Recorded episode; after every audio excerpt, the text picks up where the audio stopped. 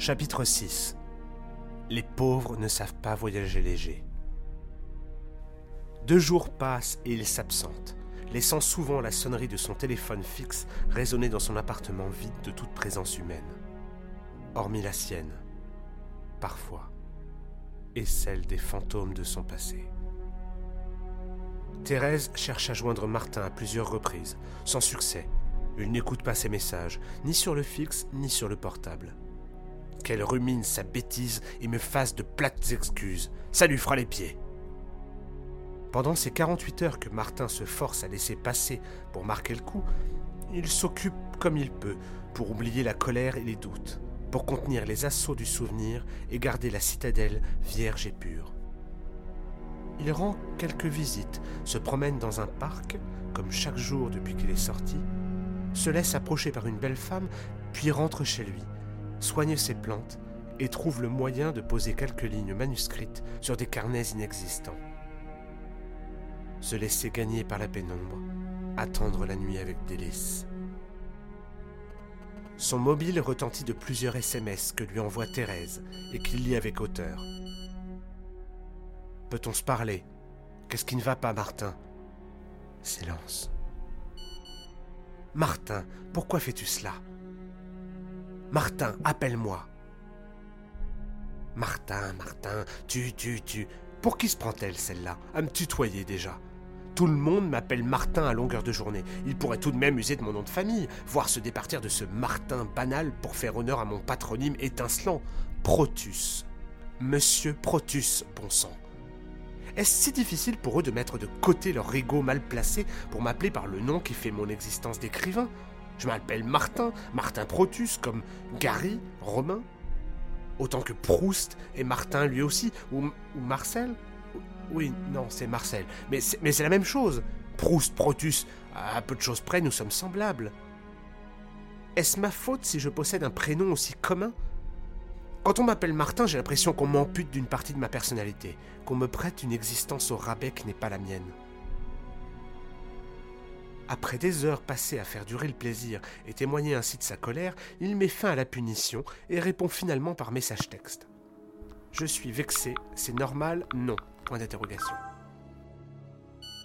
Thérèse le répond. Les SMS, ce n'est quand même pas l'idéal pour discuter, Martin. Du tac au tac. Je hais les conversations téléphoniques, Thérèse.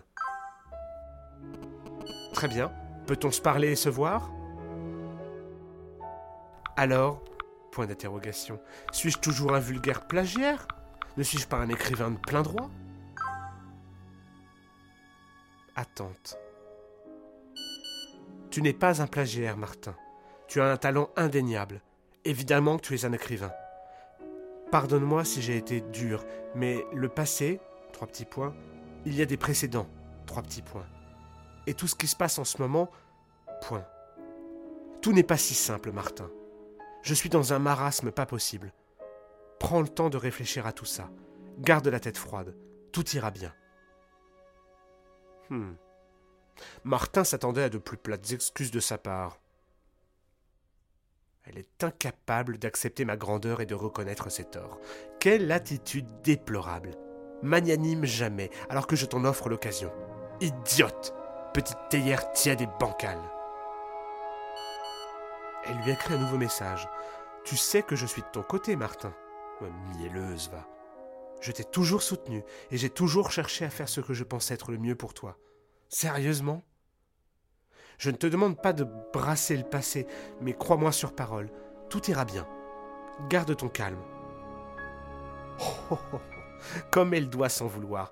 Oh, elle finira bien par venir ramper à mes pieds pour s'excuser. Ressasse donc, vieille bourrique s'exclame-t-il à la fin de la lecture de son message, avant d'en écrire un lui-même, gorgé du produit de son apiculture personnelle sur fond de sarcasme. Ne t'inquiète donc pas, ma petite Thérèse, point d'exclamation. Je ne vais pas proposer mes romans à d'autres éditeurs, si c'est ce que tu crains. Je serai correct, moi, point d'exclamation. Je sais me tenir, moi, point d'exclamation. Et je le ferai pour Jade et Balthazar. Je ne suis pas si mauvais, juste mécontent. Je me tiens prêt à te pardonner. La réponse à son dernier SMS tarde. L'échange animé des dernières minutes a laissé place à une attente anormalement longue. Après une bonne demi-heure, son téléphone vibre de nouveau. Veux-tu que je vienne, Martin? Es-tu chez toi? J'ai la sensation que tu passes beaucoup de temps dehors. Trois petits points. Je lui réponds. Oh non, je veux que tout le monde voie ça. C'est moi qui viens. Nouvelle attente. Comme tu voudras. Alors qu'il sort après avoir passé son veston, Martin croise son voisin. Croire qu'il guette mes allées et venues, celui-là. Petit café? Ce n'est pas un salon de thé chez moi, c'est un sanctuaire, pauvre abruti, lâche Martin. Poussez-vous, sinistre ignorant, hors de ma vue. Par l'embrasure de la porte qui se referme, le voisin perçoit une forêt. Véritablement, une forêt. L'exubérante boutique de quelques fleuristes citadins, abandonnés aux éléments d'un no man's land tropical. Une nuée d'oiseaux chasse même une brume percée d'un soleil irréel. C'est que l'appartement de Martin Protus appartient à un autre monde. Et ça, c'est une incontestable réalité. Une fois chez ODP, Martin se sent pris d'une grande fierté, à la hauteur de la honte de ses dernières apparitions. Fier, il parade dans le bureau, prenant bien le temps de faire peser son regard sur tous ses collègues, parmi lesquels se trouve sans doute le coupable. Lequel de ces laborieux pourrait souhaiter revêtir le pseudonyme absurde d'Olivius Pristola? Le nom même pourrait être une piste. Une anagramme Ou quelques jeux de mots douteux pour ajouter bravade et gageur à la vilainie la plus couarde Quant à ceux qui ne sont coupables de rien, Martin voudrait juste qu'il reconnaisse le triomphe de la justice. Derrière son bureau, Thérèse ne se lève même pas quand il entre et déclame outrecuidant Alors, quoi de neuf? Je vous écoute, Najotte Silence. Martin, ce deuxième manuscrit. Euh, les pauvres ne savent pas voyager léger. Comment te le dire? Le texte est bon, oui subtil, fin, c'est court et coup de poing. J'oserais dire que ça pourrait même être de ta griffe. Et on était très emballés. Mais au cross-referencing final, il apparaît que c'est un. Je lui coupe la chic et sens en moi un magma remonter le conduit volcanique à toute allure. C'est une blague? Vous vous fichez de moi ou quoi? Martin, tu m'embarrasses. Je fais ce que je peux pour te protéger, mais. Qu'est-ce qui te prend? Qu'est-ce qui t'arrive? Tu retombes dans tes travers. Tu, tu, tu as déjà fait ça par le passé. Que veux-tu que je fasse? C'est un plagiat. Que veux-tu que je te dise d'autre? La sentence est tombée. Deuxième coup près. Deuxième choc. La répétition n'en diminue pas la stupéfaction. Bien au contraire. L'accusation paralyse Martin. Il est en état de choc. D'ailleurs, ce n'est pas vrai, ce n'est pas un choc isolé, c'est une série de déflagrations qui retentissent dans son cerveau et détruisent de nouvelles connexions, sectionnent des câbles et emportent des secteurs entiers de données. La théière fait couler son venin avec la douceur d'une tisane langoureuse. Je l'observe avec une haine incommensurable. Écoute, je me suis énervé ces derniers temps. Tu m'as mise à rude épreuve. Je ne suis pas une sainte, Martin. Ce n'est vraiment pas simple en ce moment au niveau des affaires. ODP est au bord du gouffre. J'ai vraiment d'autres choses à gérer. Et toi, je ne sais plus quoi faire avec toi. Je n'ai jamais su. Martin persiste à la défier du regard alors qu'elle continue son sermon. Martin, ne sois pas trop ambitieux et difficile avec toi-même. Reprends l'écriture avec ta voix propre. Simplement, pour le plaisir, exprime-toi.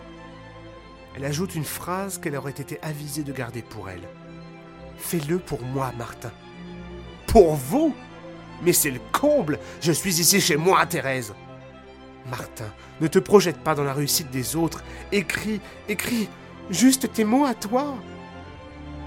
Cette ultime parole qui lui intime un ordre fait complètement dégoupiller Martin. Ça ne va pas se passer comme ça. Je ne me laisserai pas insulter de la sorte. Je vous traînerai devant les tribunaux s'il le faut. Je. Je. J'entamerai une procédure en diffamation. Je ferai cesser cette calomnie, toute cette incommensurable bouffonnerie. Il fuit ODP en colère, tonnant dans les bureaux tout au long de son passage. Qui m'a fait ce sale coup? Vous paierez pour ça, tous autant que vous êtes. Il claque finalement la porte, ignorant les promesses paisibles faites par l'ouroboros de la poignée, fissurant un carreau. Il transpire à grosses gouttes et tremble comme une feuille, passe sa main sur son front et éponge la sueur visqueuse d'une texture de beurre. Ça fait longtemps qu'on ne l'a pas vu comme ça. Très longtemps. Mais tous en gardent pour leur part un souvenir impérissable. Les colères de Martin, homme instable et passionné, sont légendaires et l'amènent parfois à commettre l'irréparable. Bye.